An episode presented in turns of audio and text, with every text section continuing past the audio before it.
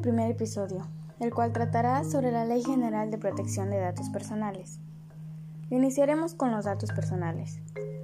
Los datos personales permiten identificar a un individuo como nombre y apellidos, domicilio, teléfono, historia laboral y académico, sus datos patrimoniales y financieros, su firma, así como sus características físicas, incluyendo datos biométricos como el iris o la huella dactilar.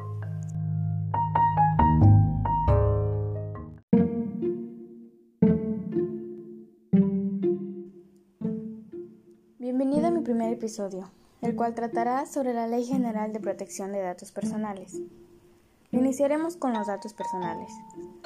Los datos personales permiten identificar a un individuo como nombre y apellidos, domicilio, teléfono, historia laboral y académico, sus datos patrimoniales y financieros, su firma, así como sus características físicas, incluyendo datos biométricos como el iris o la huella dactilar.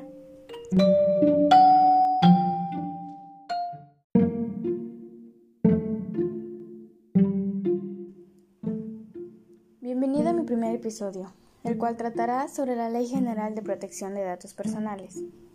Iniciaremos con los datos personales. Los datos personales permiten identificar a un individuo como nombre y apellidos, domicilio, teléfono, historia laboral y académico, sus datos patrimoniales y financieros, su firma, así como sus características físicas, incluyendo datos biométricos como el iris o la huella dactilar.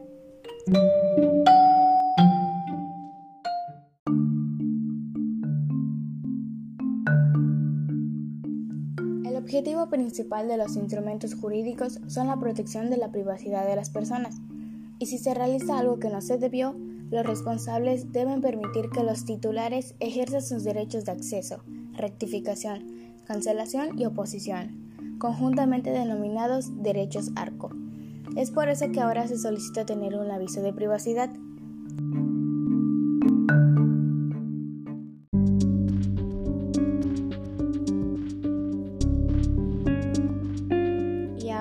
Después de lo que te acabo de explicar, ¿crees que es necesario usar esta ley o no?